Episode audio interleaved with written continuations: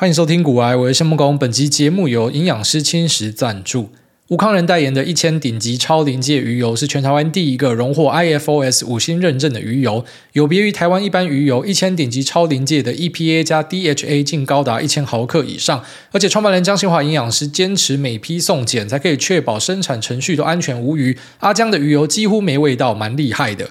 吴康仁在答应代言鱼油之前，坚持要先试用，而且那段时间他刚好在马来西亚拍摄，因为角色所需，所以极度严格的饮食控制。那他在国外吃了鱼油半年，身体状况一直都非常好，而且他本身不喜欢吃鱼，但是可以接受每天吃阿江的鱼油。母亲节就应该送给妈妈最好的。从今天开始到五月十五号的二十三点五十九分，一千顶级超临界鱼油直接买四送一，注册输入折扣码还可以再折一百块，最高限折两千三以上，作为限定，全网最低。这是我看过他们家最划算的一次。那如果你本身有在吃鱼油，这是个很好的补货机会。前面提供给所有需要的朋友们，可以参考我们资讯栏相关的说明跟连接。昨天有一个听众问我蛮有趣的问题，他说：“你在欧洲每次都待这么久，那你的现金不够用的话要怎么办？”那其实这个问题问的还蛮不错，我想说在这个节目上跟大家分享一下，因为可能有朝一日大家都有机会会跑来欧洲，或者说跑去哪个地方。那假设今天手上现金不够，或者说被人家扒走，有什么样的一个解决方案？那先讲大方向啊，就基本上你只要带信用卡加提款卡跟一些现金，就可以在大多数的欧洲国家生活。一般是这样，因为他们信用卡几乎是走到哪都通，可能美国运通有些地方不收啊，但是 Visa 跟 Master 就比较没有遇到说不收的状况。应该说根本没有遇到过啊，我自己是没有这样子的经验。那可能有些地方的加油站会要你输入预借现金的密码啊，所以可能在出国前要把这个预借现金的密码先抄下来，自己要稍微了解一下。所以你可能去加油的时候呢，才不会遇到问题。那在大多数的场域呢，其实直接靠信用卡就可以解决所有的问题啊，就连小费都可以用信用卡给。啊，就是蛮多地方，如果他给你收小费，他会直接在旁边可以让你注记说你要加五趴还是加十趴。那欧洲是不一定要给小费的啊，这跟美国有点不一样。就欧洲的小费是你爽给就给，啊你不爽给不要给，其实也没有关系，因为他们比较没有这种小费的文化。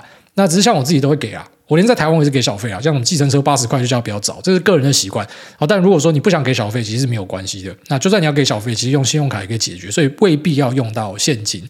那像我刚从冰岛回来嘛，冰岛它更屌的地方是，它几乎所有地方，就连小摊贩都有刷卡机，所以根本就是只要用啊、信用卡就好，就除非你要给小费，那你可能需要换一点冰岛币，或是直接放欧元啊。但像我自己是完全没有用到任何的冰岛币啊，在过去的一个礼拜呢，其实就过得还蛮滋润的啊，几乎都是没有用到呃现金的一个状态。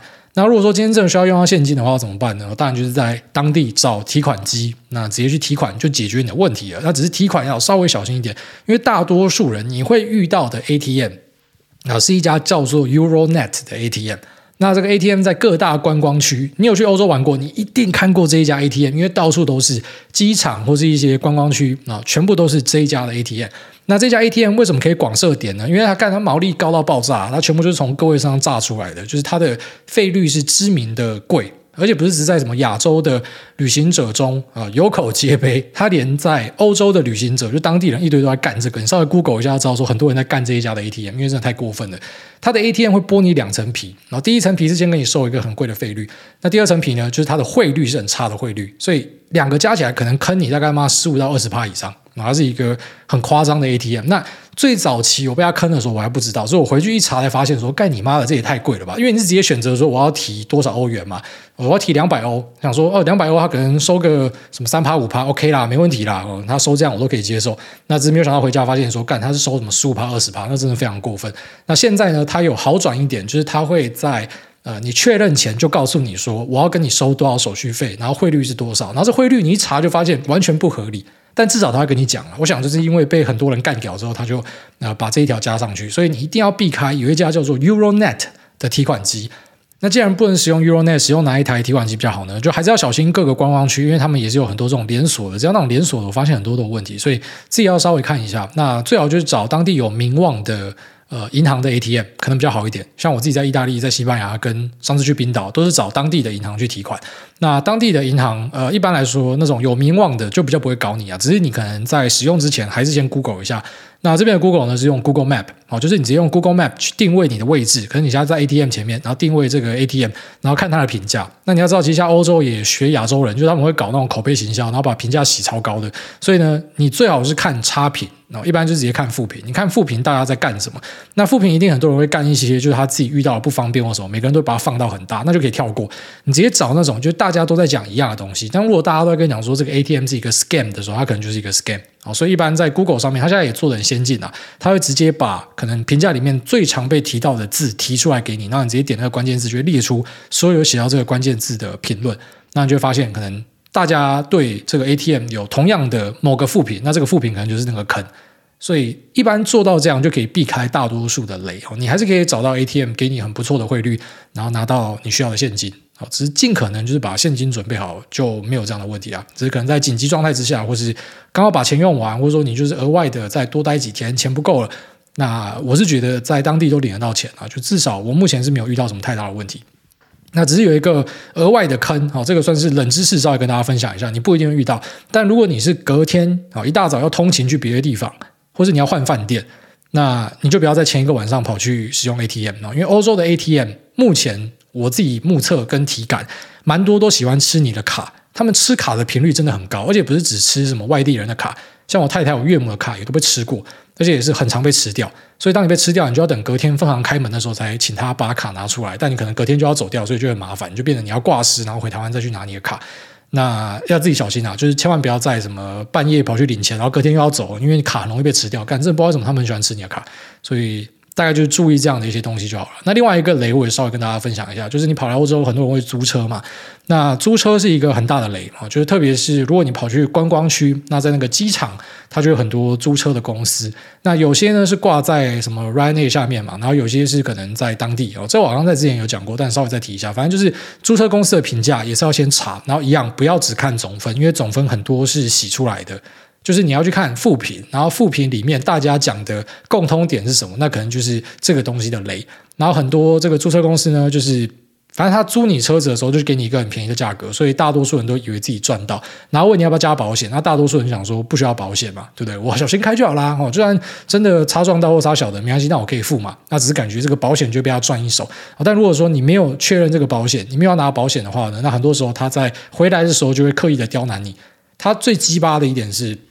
呃，他不只是看车子的外观，因为像我就有看过一个评价蛮屌，因为当然我自己也被弄过了嘛。那我看那个评价很屌的有一点是，他提到说，就是他们一回来就直接在车子上面哦，跟讲说什么啊，这个地方有一个小白点，那白点干超小的，他就说啊，这个之前没有，现在有，所以你要给我什么八十欧，你要给我一百欧，然后就发现说干这个是诈欺嘛，啊，刚好还好，嘿，老子拿那个单眼嘛，整台车子都拍过，我直接放大给你看，哦，我的画质超好的，你看。这个点我都有呃把它拍下来，就他看到啊没有办法骗你，你知道怎样吗？他去看车底，你有看过他妈看车底的吗？他妈车底这个地方有一个刮伤，那不然就什么椅子的底下哦，椅子的底下有一个污渍，然后照样跟你收钱。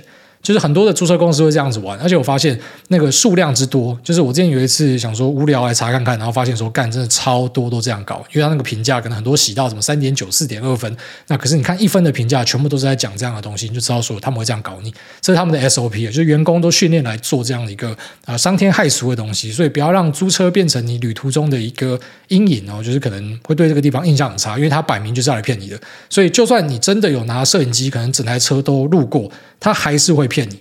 就他就一定会找出东西要你付钱，啊，你有本事就是好啊，你就留下来这边跟他拼，你可能报警留在当地跟他闹，搞不好他就会退让。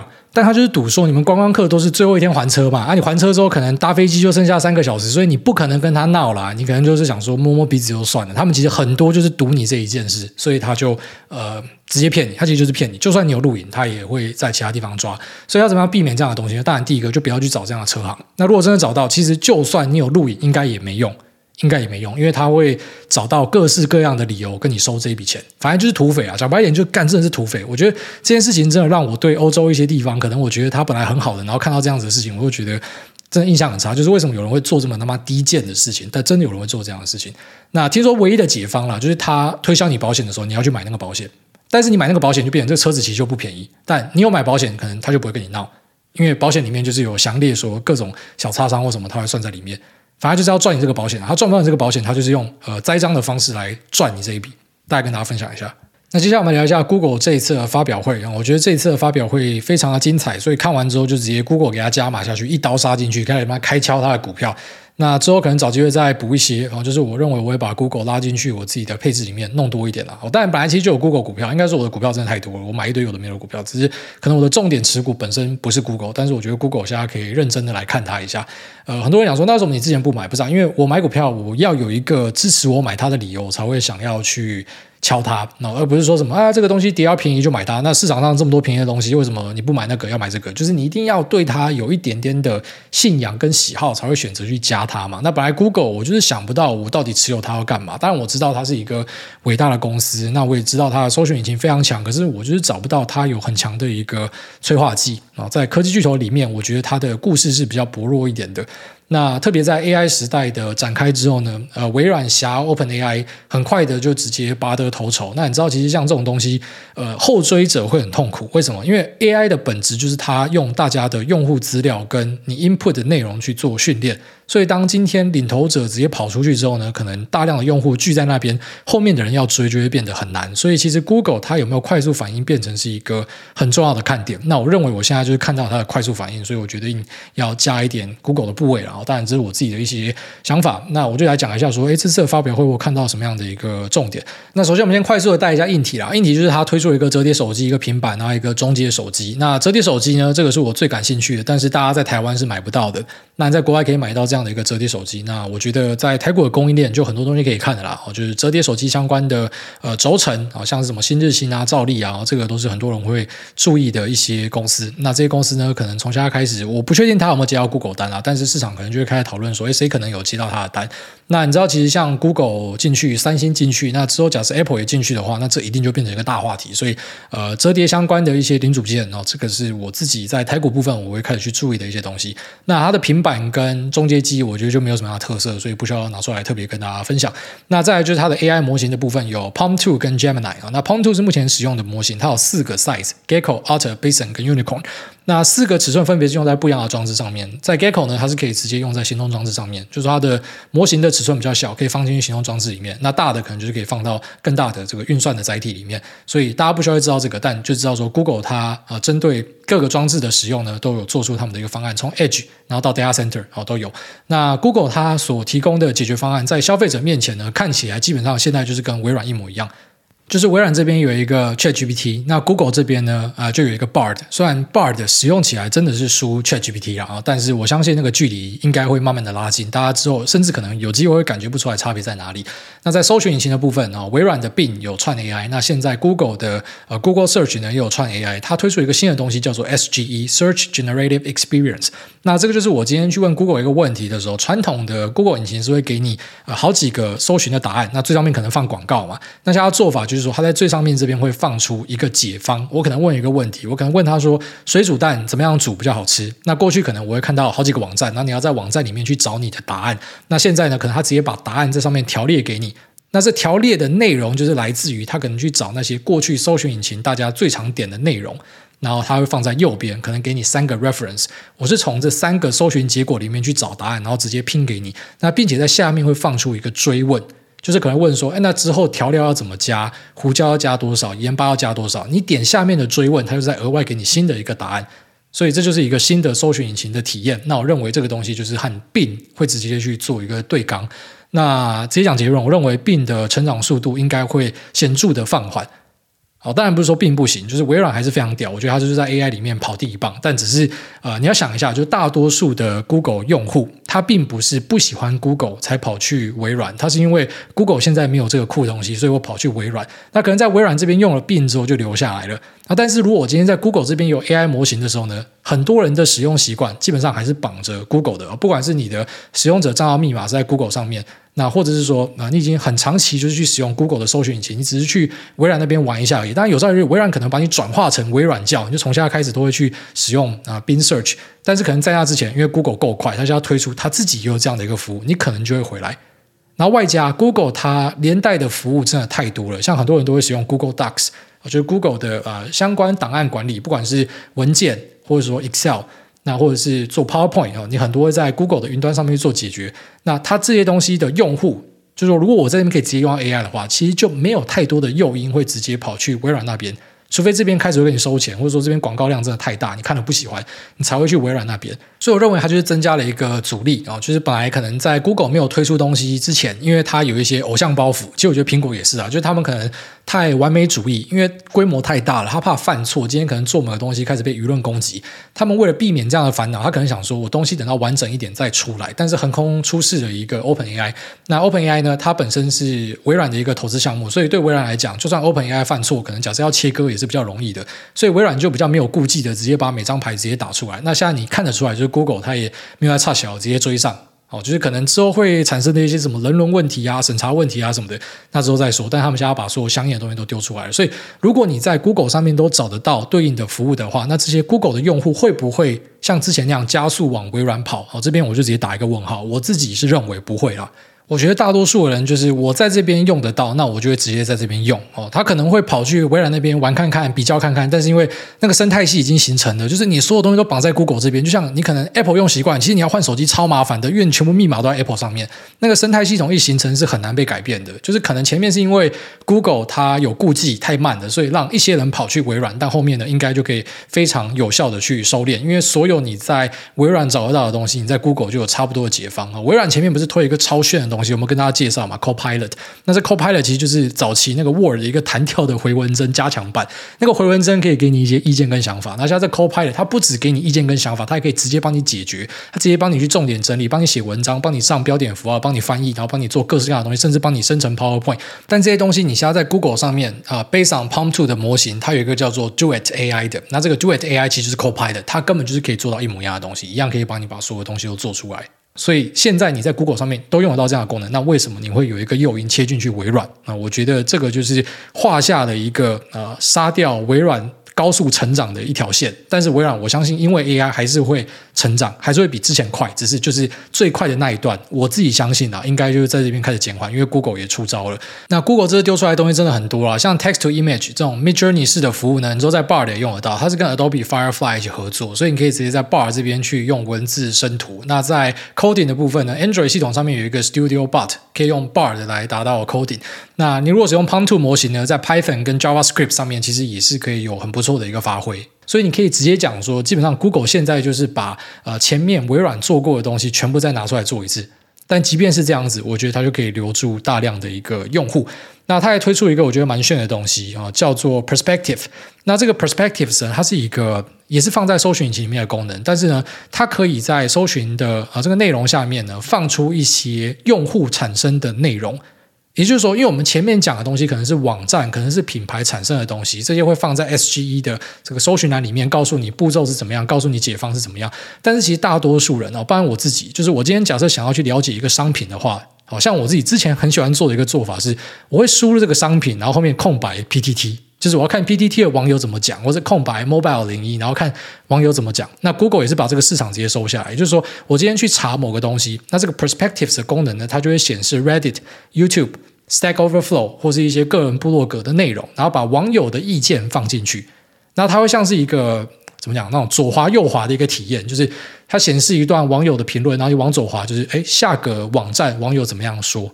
所以你可以直接在这边获得，除了网站的浓缩之外，你也可以获得网友的一个评论浓缩。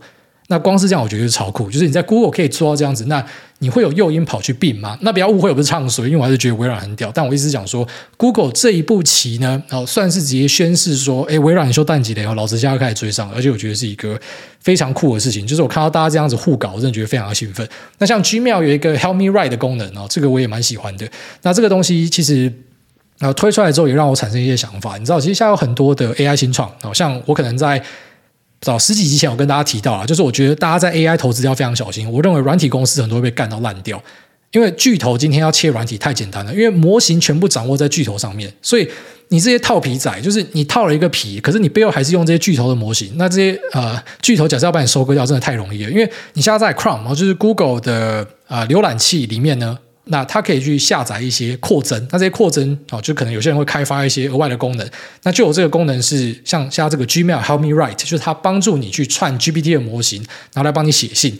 但像你在 Google 可以直接做到这件事情，所以像这样的一个 extension，我觉得它就会直接被干爆，好，所以像前面提到的啊，什么 Notion 啊，什么小，就是我觉得这些公司在未来应该都很难跟这些大型巨头竞争。他只要想到他要做这件事情，你应该就直接被他扫掉，因为你们的底层都是用他的模型啊。所以我特别把这个 Help Me Write 拿出来，就是要跟大家讲说，因为我之前有看过在 Chrome 的 Extension 里面有这样的一个功能，但是呃，这样的功能啊，去串 GPT 的未来可能就会直接被串 palm to 的模型给取代掉，因为假设它可以达到差不多的功能的话。那没有道理，我还要再额外去装一个插件，我直接用内建的方式就可以解决掉了。所以还是要再次跟大家提醒，就是我认为 AI 的小新创，大家都要小心。如果说你注意到这些小新创，它本质是套皮，就是它只是去呃做了它自己的一个使用界面，但它后面可能是串 GPT 或者串 PaLM 2或者串之后的 Gemini。它都是有问题的，然后因为这些东西就是科技巨头，假设要进来，都直接把你秒杀掉。它会比我们之前看到，就像说苹果去切 Buy Now Pay Later，然后或者是说可能 Amazon 去切 Podcast，就是。他们这些巨头去切各式各样的服务，之前是有一些阻力的，因为那就是一个新的市场，它有新的东西要开发。但是，它如果只是去把这个皮做出来，然后用它背后的模型，对这些巨头来讲，它根本就是手指一滑就可以做到。所以，呃，小新创，我真的觉得，假设后面市况开始回来，就是可能大家开始要炒股票的时候。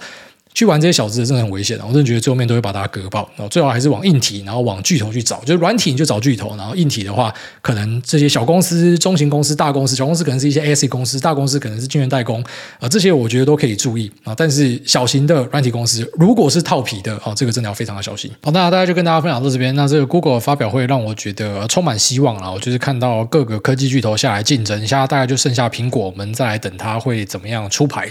好，虽然苹果的一些手机应用上，我们已经可以发现有很多 AI 的影子啊，但是它还没有出来大张旗鼓跟大家说会做什么。那我们接下来就看苹果会推出什么样的东西。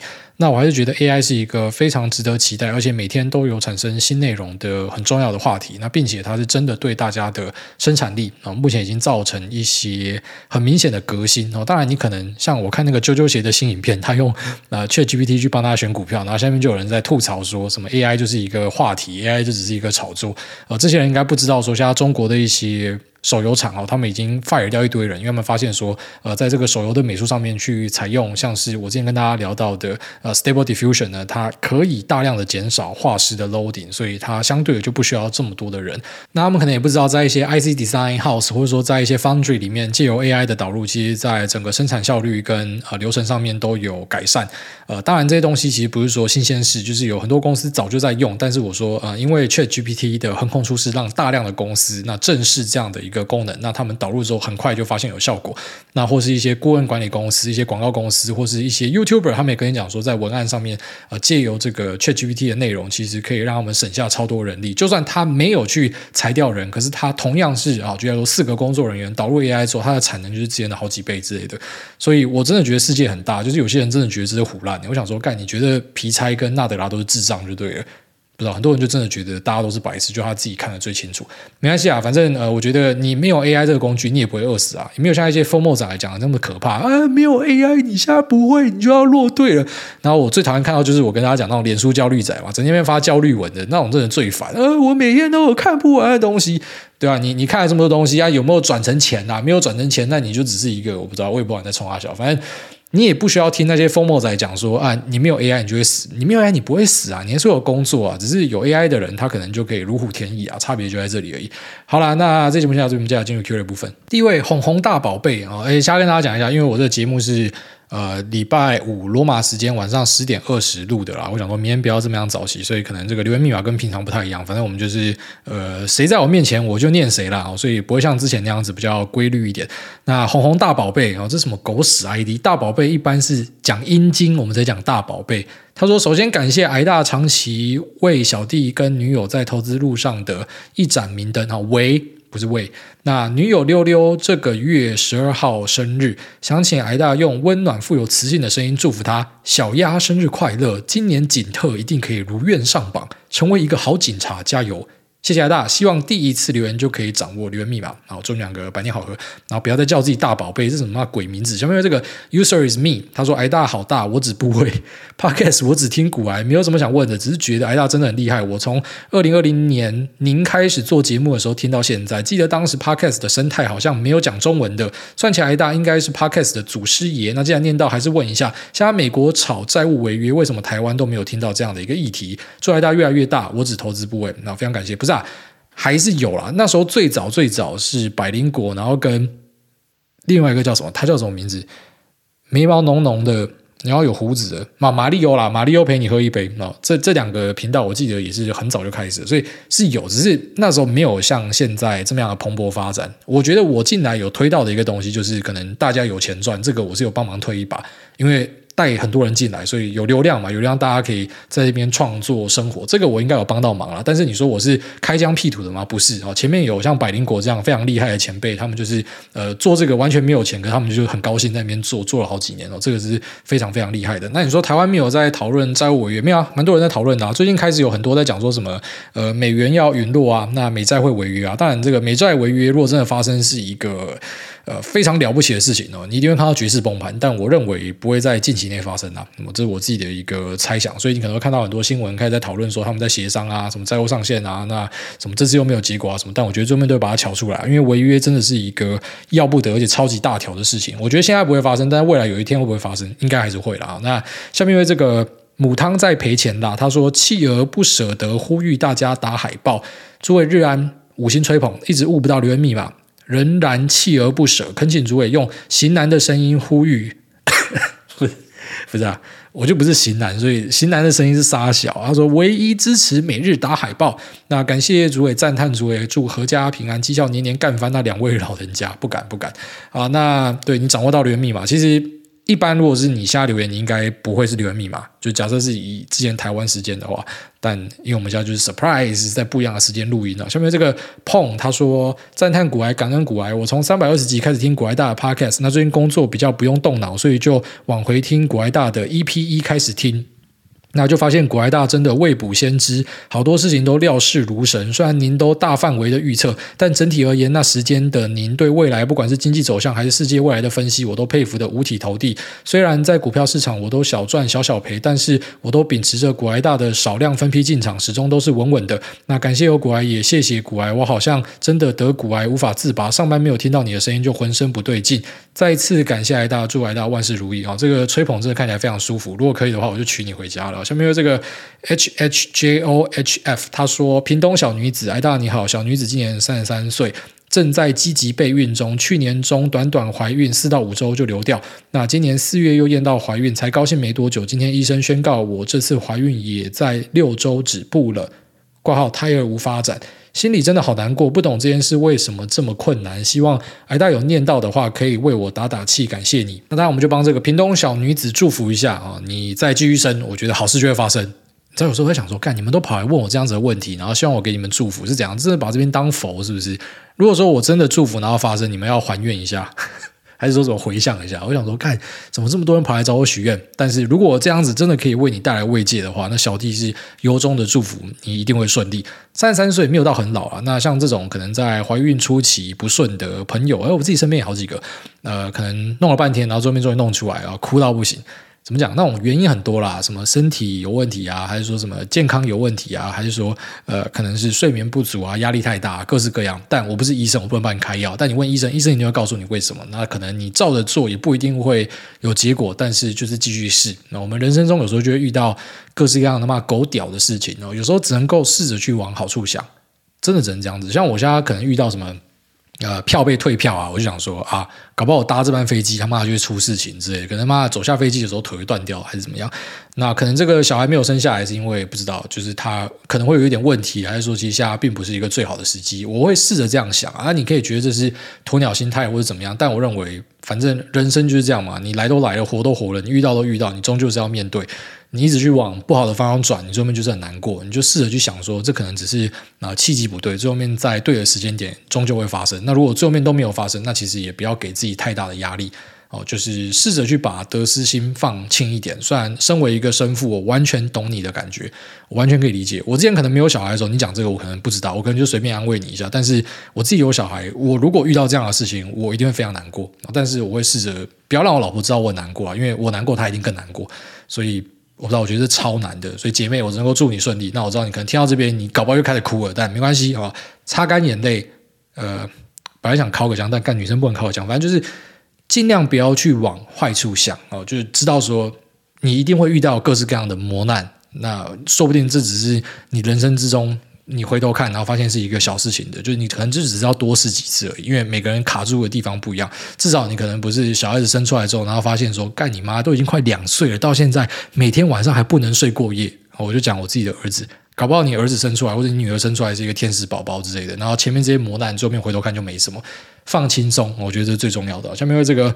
爆闪退一波，他说自行车产业，哎，大好，韭菜想请教关于自行车产业目前的看法。五月十号，巨大公布财报，获利腰斩，隔天大盘跌成狗屎一样，结果它大涨六趴，会像之前记忆体一样，等到发现最差的时候过去了，早就喷到不知道到哪里去了吗？那是不是现在就是自行车类股进场的最佳时机？不知道这次的大红 K 是因为最差的已经过去，还是我前一天觉得跟死鱼一样又没量就卖掉的关系？然后这个绝对是因为你卖掉才喷呐，有时候就不要怀疑说什么自己是不是什么反指标，还是说呃被主力针对，还是说被老天针对，妈自己卖股票，股票开始喷，自己开始买，妈整天就开始崩，有时候就会这样啊，然后开始就怀疑说是不是自己券商锁定自己，妈，之前我有一个音乐人就跟我讲，他有一个客户，他截图给我看，干我看到快笑死，就是那个客户就会去电他，然后讲说是不是我被针对，你们是不是有用什么演算法还怎样来锁定我，因为我买什么就直接跌，干这真实故事，我看我觉得超想笑的。但老实讲，这是真的。好，真的有人会去锁定散户的筹码，然后去对做，但应该不会锁定到你这一张啦。好，所以不要想太多。可能就是大量的散户来买的时候，可能真的会有一些做量化还是怎么样，他就去跟你对做。有些是自营商的，妈直接跟你对着干哦。只是一般散户遇到这种事情，就是放宽心，有时候就会遇到。那你说自行车产业现在的看法是怎么样？呃，巨大的公司派，我记得有直接讲说，现在就是好几年来最差的一次嘛。那库存是直接摸到天上去。那只是当然有很多自行车的爱好者就讲说，靠北，我要买的高阶车，什么电视车都还是买不到啊。对，因为那不是库存堆的地方，库存堆的地方可能是一些标案啊，一些呃共享单车啊，或者一些中低阶的脚踏车，那也不是大多数人可能会去自行车店买的东西。所以呃，很多人在可能。店家看到的状况，然后跟自己的感受不一样，最主要的原因在这边。那只是公司派对已经跟你表态说，现在是最差的时候了。所以，如果你觉得这个产业哦，特别是台湾在自行车产业是有一个领先地位的，你觉得未来它还是可以回到领先地位的话，那现在的库存造成的一个低点，那可能就是一个很好的介入机会。只是我觉得，呃。因为这还是比较偏向感觉嘛，因为都是觉得，所以我自己比较不喜欢这样做，我还是会去数字稍微对一下，就是我要去推你的库存可能多久会把它消掉，然后现在可能海外市场的拉货状况是怎么样，当然这可能一般散户不一定拿得到资料，那你能够做的可能就是从量化数据里面去看，就是你去抓一下它过去的 EPS 大概是多少，然后现在的库存造成的冲击，啊，这个烂财报开出来之后，你一定可以推说，那这个影响可能会持续多久？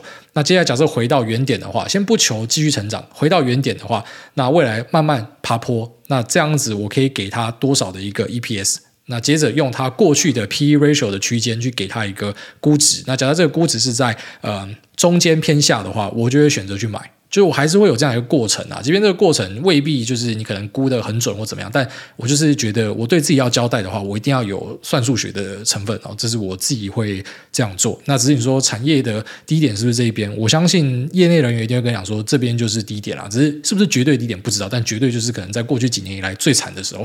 下面一位收听的时候都戴着耳罩塞耳机偷听。那这个人呢，我刚才已经念完了。那我念完之后，我发现他的问题我没有办法解答，所以我先跑去 Google，然后跑去研究之后，然后再重新的念他回答一下。他就是上一次跑来问我爱尔兰 ETF 的那个家伙。那然后现在马上下一集干直接追问，也是杀小。一般来说，留言一样的我要跳过，但他这题我自己也蛮想了解，所以我跑去 Google 一下来回答一下。那先念一下他的问题，他说是爱尔兰注册追踪标普五百累积型的指数问题，一只是不需要开启 DRIP 的 VUA，另外一只是配息型的 VUSD。这两次在论坛或是分析方面都鲜少有文章可以参考或做功课，想请专业知识的艾大帮忙解惑。听众，我自己投入的 VUAA 是全职走向挂号累积的洗跑进去股价，导致脱钩吗？还是自己理解错误？是他并不能直接跑进去增加股价。自己后来的理解是，累积的息很像是拆成五百大里面各增加了小小的股数，当卖出的时候才会增加收入吗？祝百大一家大小都赚钱，累积强大的财力。然后大家前面提到那个 DRIP，DRIP 就是 Dividend Reinvest，就重新的把你的股息自动再投入。这个在美国券商很多都可以打开勾起这样的一个选项，就是说配息课税完之后，然后直接把这个息投入再重新买。那跟它这种累积型的其实样态就蛮像的，但只是他也跟你讲嘛，这种累积型的他的目的是要去。呃，避税啊，不要讲逃税啊，就是他避税，他不想要给美国人克这一关，所以要跑去英股买这样的一个 ETF。那我稍微讲一下，我刚才怎么样去研究然后，就是他讲的这个东西到底是怎么样。首先，我先跑到 TradingView 上面去把 VUA 的线图抠出来，然后跟 VUSD 跟 VOO 去做比较。那我拉出来之后呢，我就发现说，对，它当然跟 VUSD 跟 VOO 跑的不一样，因为它有再投入嘛，所以我就去找市场上有没有一样是呃这种。自动再投入累积型的 ETF，然后找到一个叫 CSP 叉的，那 CSP 叉是 iShare 出的，我就把 CSP 叉的走势跟 VUA 拿进去做对比叠图，然后发现说靠北它真的有脱钩。那我就想说，靠北为什么会脱钩？就是真的有点不太对劲，所以我大概花了二十分钟，然后跑去呃看了一下 Vanguard 的 Fact Sheet，我觉得它关于这个 ETF 的描述上面怎么样写的。我第一个猜测了，我想说会脱钩是因为嗯、可能就是费用不一样哦，Vanguard 是可能比较贵还是怎么样，不然怎么会脱钩？但不太对，因为 Vanguard 跟 iShares 应该都可以把费用压到超低，所以应该不是费用，但还是去确认一下，然后发现说对，不是费用。那就会查说是不是因为配息的时间不一样？你知道，就假设说呃，就要说配息的时间点抓不一样，那可能它在呃随便讲呃高点的时候。刚好配息出来，那这时候配息再投入进去的，如果遇到崩跌的时候，是不是就代表说，因为你高点你投入嘛，所以你会赔比较多一点？我想是不是因为这样的关系？那查一下也发现不是这样子的原因。那最后面发现，呃，问题在哪？就是说，TradingView 的这个图呢，呃，它显示的 VUAA 它是米兰交易所的 VUAA，那它的 currency 是 Euro。那在英股交易所的这个 VUAA 呢，它是 VUAA 点 L，那它的 currency 呢是 USD，所以当然 USD 跟 Euro 的走势就会不一样哦，因为这个汇率的差别。所以这个算是我自己去研究的过程中产生的一个误差啦，就不是跟他的问题有关。但我相信，因为很多人假设要了解这样的题目，他可能也会跑进去 TradingView，因为这是最多人用的一个呃线上软体嘛。所以你用了这个软体之后，你就会发现，干它真的走势怪怪的。但我跟大家分享一下流程，就是因为 currency 不一样，所以我花了二十分钟就在解决这个 currency 的问题。但呃 TradingView 因为它没有这个英股的，所以最后面我要用其他的网站。那我还找两个网站，就是它有英股的 VOA，。然后去跟啊、这个 CSP 做比较，都验证了。后面两个网站验证说他们是完全重叠，所以代表说它的追踪方式是没有问题的。也就是说，呃，你看到的脱钩它是一个短期的现象，但长期呢，因为是走多嘛，所以呃再投入的它的表现就是会比没有再投入的配息的来得好。所以它并没有脱钩的问题啊，短期内的脱钩呢是正常的，就像我刚才前面讲，因为可能高低点投入时间点不一样，但长期呢它是正常的，啊，所以我刚才以为的脱钩是因为啊那个 currency 不一样，所以导致的一个现象，但我去呃研究一下就发现说，对，它是没有什么太大问题的啦，所以你要去买这样的 ETF 应该是 OK 的。那至于你说是呃什么跑进去股价什么，应该这样讲，它再投入的意思就是说跑进去净值里面，然后就像很多人会跑去买什么呃台湾大盘。期货的一个正二 ETF，那他想说，哎，那这个正二逆价差跑去哪？哦它是变成净值，直接跑到这个 ETF 里面。所以啊，净值跟市价的关系就是说，哎，市价不一定会完全贴合净值，因为可能会有呃这个呃溢价或是折价的问题产生，但是它终究会收敛。如果它的造势机制是正常的话，所以它跑进去净值里面，就是说你的市价就会跟着被垫高。好，希望这样子有回答到你的一个问题。那下面一位 Heisenberg 他说，Let's cook, say my name。好的配方跟好的策略一样，都可以让人家赚大钱，但合法才。才赚的安心啦、请问来大，台湾马路永远都铺不平，算是世界奇观吗？By the way，旅游餐饮类股对比疫情前是否有点航运的味道？哦，这我要讲一下，他那个 ID 是写说 Hi，然后森林的森 bird，所以不是说什么英文不好吗？Heisenberg 不会念，干他是自己那边乱写。那他说 Say my name，然后这个是。呃，我稍微说明一下，因为可能多人不知道，我们这边老人家比较多啦，所以这个呃，我相信可能二三十岁就听得懂，但我们四十岁听众已经蛮多的。好，这个是《绝命毒师》啊，所以你不知道，赶快去看这部剧啊，这部剧真的超赞。那《绝命毒师》呢，呃，第一季的前两集你看完一定会想把它关掉，但是这一部剧的特色就是越嚼越香，你要忍着把它看下去，然后后面就会倒吃甘蔗。那说旅游餐饮类股对比疫情前是否有点航运的味道？这个我完全认同啊，就是这些东西就是终究会均值回归的，只是航运的东西，哎。我在当时航运喷起来的时候，大家还记得吗？当时我发了一集叫做“谁会留下来洗碗”嘛。那很明显，最后面就是我变成一个笑话，因为我抠太早了。就是我抠它会均值回归，但是我抠太早，因为后来它就直接喷了两三倍。因为谁都没有想到这个塞港会塞成这样子，哦，真的是想都没想到。就连你当初去看可能航海王那一篇文，他也没有想到会塞港塞成这样。但是他的分析真的非常有道理。只是我意思就跟大家讲说，有时候那种极端事件的发生是呃你无法想象，所以我们不要说看不爽就去做空，真的是这样子。那你知道这个东西它是一个短期的利润，只是有时候这短期的利润真的会喷到你吓傻。就像现在餐饮类股，你知道，呃，它跟饭店类股一样，反正就是说疫情复苏潮，然后现在大家开始出去嘛，很多人。呃，就很奇怪，那一样的钱你可以出国，要不要出国？他留在台湾国旅，然后跑去住超干贵的饭店。OK 啊、他喜欢，那可能不知道，就家里有人不方便啊啥小。很多人是有各自的理由啦，他必须要留在台湾，所以那种各式各样的涨价全吃嘛。那你看那种很多呃，可能饭店餐饮的 EPS 干开超级好的，那就是真的有赚到钱嘛。只是你知道这个东西就是不可能持久的、就大家不可能从家开始就疯狂会爱台湾，然后要全部都留在台湾旅游啊！我们当然希望台湾的旅游越来越好，只是我就说你要知道这是一个暂时的现象，只是它什么时候会回归我们不知道，所以你不要看不爽就跑去空。因为搞不好这个风潮就持续于两年之类的，真的很难讲啊。但我觉得它跟呃航运类股有点像是没错，因为它本来就不是一个这么赚钱的东西。然后台湾的人口就这样，又不是说什么疯狂增加，也不是说我们台湾的呃这种旅客进来的数量突然间大暴增之类，那就是一个全球疫情复苏嘛，暂时的现象。所以你去分析它，就要知道说它是一个暂时的。可是因为你不知道这个暂时会持续多久，所以不要看不爽就去空人家，这个是还蛮重要的一个观念。那说台湾的马路永远都铺不平，算世界奇观吗？呃，其实不算诶，因为你假设跟欧洲比的话，像我们住的这个区 Parlioli，它在意大利算是一个不错的区。就是你搭计程车回来，大家会说，哎，你住这边，你住那个 Via Cimede 哦这是一个这个很好的街哈，这条路很贵，什么，就大家会这样讲。但实际上呢，我们这边走出去，就路上都是坑坑巴巴，就即便是好区，那这边的地铁站他妈跟垃圾一样，然后这边的路跟他妈垃圾一样，然后这边的人行道，你推推车，我儿子以为他自己在越野，所以。呃，台湾这种一直修路的行为，你往好处想，就至少他有在修嘛。欧洲这边是完全没有在屌你的，其实我们这边很多那种公用事业都是不屌你的。跟他妈垃圾没有什么两样，所以台湾至少是他有在屌你，他在修，只是他修到让你觉得他是不是在消耗税金，这有点过分。那当然，这个可能就改进的空间啊。下面这个 Dennis Football 他说：“龟山一次难，孟公安感谢坚持制作舒压又对人生态度与理财有帮助的好节目，祝福您全家平安。请帮我用酸民的声音祝福五月十三号生日的永吉路小八生日快乐。”为什么你们这么喜欢酸民的声音呢？啊，永吉小八五月十三号生日快乐！不是，我最近也很久没有学酸民了，因为我之前会学酸民嘛，所以大家可能印象中的声音就觉得这个很好笑，要叫我一直学。好，下面一位 Line 重度使用者，他说：“少女股神，来大你好，小妹跟男友都是同间公司的工程师。那最近小妹下定决心离职，休息一阵子养肝，留下男友在里面继续奋斗。请您帮忙祝还在奋斗的小明五月十五号生日快乐。等我财富自由，再接你从地狱。”欲出来，你就不用再继续卖肝了，不是啊？有什么这么砍啦？啊，哦，那祝小明生日快乐。那肝要把它养好，好不好？就是回家可以的话，就不要划手机了，直接睡觉。你只要有睡好，你肝就是粉红色的啊。下面这个四宝老爹他说：“台北四宝爸五星吹捧，非常喜欢你的旅游评论。最近我已经知道韩国、罗马、冰岛、马来西亚的特色，希望来大家每个月出去两到三次，以完成环游世界为目标。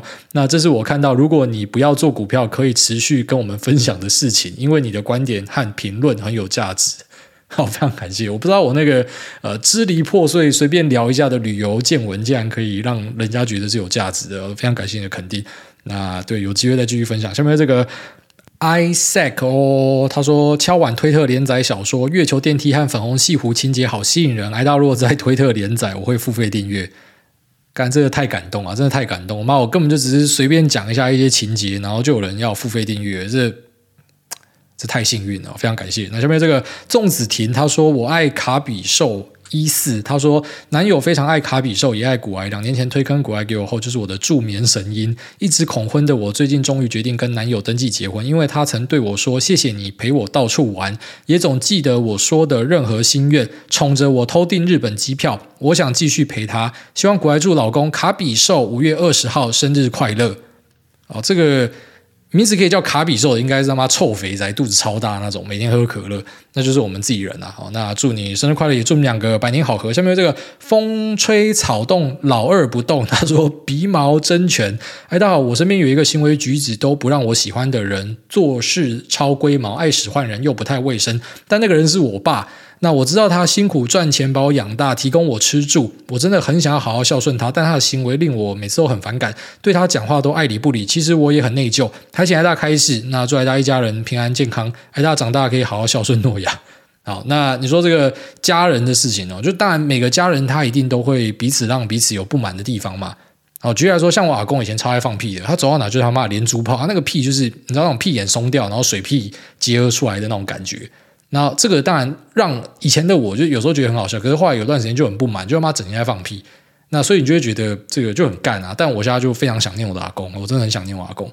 那啊、你跟家人相处一定会有让你不喜欢的地方，所以你讲的这些抱怨呢，我相信很多人都有，就他们可能都一样的烦恼。然后有些可能是很小的事情，像什么吃饭吃很大声，干这其实就小事情，但听到就很不爽。就像我自己本身就是那种呃听到声音会很敏感的，所以今天我妈吃东西吃出声音，我就跟她讲说：“干，你吃东西不要吃出声音。”而且我是真的生气。那我妈一定也觉得说：“干，你为什么东西都要乱丢？你为什么不好好整理？”然后我爸每次都会跟我抱怨说什么：“你为什么不把你房间收好？”就是其实家人之间都是有各式各样的不满，然后我们就是互相忍耐。那还是要记得，就是 at the end of the day，他就是你老爸。好，所以呢，呃。你们一定还是有很多回忆啦。那有时候真的是要等到，觉得说你老爸突然有朝一日他不能走路了，或者说他挂掉了，你就会开始去想那些东西。所以那种一些不满，我觉得就是放心里啊，就算了啦。就你一定怎么讲，那种要朝夕相处的人，你不可能每个东西都会喜欢的。下面这个 Brian 一零零四四八八，他说哪个低能二零二三还在玩长头？艾大安 CD 七个月，那想推荐作家万维钢的佛位系统。括号跟宗教无关，而是满满的知识跟应对人生的思维干货。举个例子，书末用选择权思维以及塔雷伯的反脆弱来讲解如何处理在生活中的机遇。那希望有幸可以听到艾大的读后心得。下面瞎推他的睫毛，周杰伦，妈的多重宇宙电影，钢之炼金术师漫画，交响情人梦日剧，超人特工队动画，绝命律师美剧。好，全部都看过，而且音乐也听过，非常感谢你的分享。那那本书我有空再找来看一下。下面这个伪单身二宝爸他说。哎，大你好，最近陷入人生抉择，目前年薪大概三百万，不过跟太太和小孩分隔两地，当假日夫妻跟假日爸爸，每次回去虽然只有过五天，但感觉两个小孩又长大了。然后每到周日要离开的时候，小孩问我哪时候可以载他上课下课，什么时候回家，我只能够两行泪说：“芭比在五天就回来了。”心中满满的歉意跟不舍。换工作年薪可能会少一半，但可以天天见到太太跟小孩。目前有房贷跟车贷要还，一个月大概是五万。想问大，如果是你？你如此面对现实跟家庭的抉择会怎么样做？他没有写会怎么样做，只是我觉得他应该在问这个。然后说谢谢挨大，祝诺亚平安长大。呃，这个兄弟啊，一样拍个胸脯跟你说，我们都懂哦，我们都了解你这样的一个困扰跟难题哦。我相信呃有在听我们节目的爸爸，那应该听到之后都握着自己的软蛋，然后跟你说一声兄弟，我们知道，因为嗯。像像我自己啊，我就很庆幸我可以完全参与我儿子长大的过程，就是每天看到他，然后就像是呃，之前我跟大家分享说，曾博文讲那个小朋友长大跟更新韧体一样，你知道吗？就是好像每天都有一个新的东西更新。他今天就突然学会一招，像我儿子今天突然学会的招式，就是呃，他在那个跳跳床可以跳超过十下了，然后他会讲 Oh my God，他突然会讲 Oh my God，他之前不会讲 Oh my God。那你光是看到他每天有新的东西出现，其实就很感动，而且你会很感谢。就是，即便你没有信神信佛，但你就相信可能某种存在，让你的儿子可以平安健康的长大。光是这样子的一些东西，其实就让自己感觉到。呃，非常的充实，所以如果我可以选择的话，我一定会尽可能的选择跟我小孩在一起。但是我知道，其实呃，很多人不一定是像我这样子幸运，就是我有办法，居然说我在家工作弄股票。然后以现在的状态来讲，就算我今天不想弄股票，我我做节目有收入，或者好，我不想做节目，可是我光股票的被动收入，我可能就可以生活。所以我可以很简单的跟你讲说，是我会选择陪小孩。但是假设呃，我回到可能没有这么好的一个状态的时候。不是说你状态不好干，其实三百万跟一百五十万干都很多啦。只是，嗯，就是我可以理解，因为你要扛房贷，然后你会觉得经济上有压力，所以就算你想要陪小孩，但是你没有办法去做这样子的选择，因为你有很多的规划。这就是我们男人呐，就是我们扛住很多压力，我们没有对外讲，别人会觉得说，哎，你为什么不陪小孩？一百五十万还是很多啊，但是你就知道说，我可能想要换更好的房子给我的小孩，或是我想要第二胎，或是我想要让他们坐更好的车子，你一定是有这样的规划，所以你才没有办法去做出那样的一个抉择。所以你的每次跟他说再见的那个哭泣呢，就是我不知道，你就要想，就是干，至少有一个这个谢梦工，他知道你在想什么，就骂兄弟，你下次哭就知道我的那个表情就会跑出来，哦，就一个肥仔跑出来，穿着这个荷叶边的 T 恤，然后跟一个短裤，还有夹脚拖，然后跟你讲说兄弟哦，擦干泪，再努力一下就 OK 了，然后再努力一下就 OK 了，就。这真的很难，我相信要维持家庭的生计，你一定要做出一些取舍哦。只有那种极少数幸运的人，他好像不需要做出这样的取舍，但绝大多数人都是有一样的烦恼。那是我的话，我会选择小朋友。但是三百万跟一百五十万，干真的差太多。如果我是你的角色的话，我可能会选三百万，因为我知道，呃，我我现在可以每天见到小孩，可以参与他的成长，很值钱，没错。但是以我的人格特质，我会认为说，就是像我刚才前面讲的，我可能很多东西希望可以让家人更好。但我相信今天可能。我不知道，假设有朝一日我病倒的话，我可能很后悔我没有选那个一百五十万然后陪小孩长大的选项。所以跟你分享一下，就是我觉得人生中很多题目，大家都想要问一个答案，或是你以为有一个答案，然后最后发现，干其实没有答案，而且很多看起来是很差的安排，最后面是好的安排，很多是好的这个决定，当下觉得好像做这个是无敌的吧，然后最后面带来一个致命的结果，很难讲。我只能够说祝你顺利啊！好，那这边。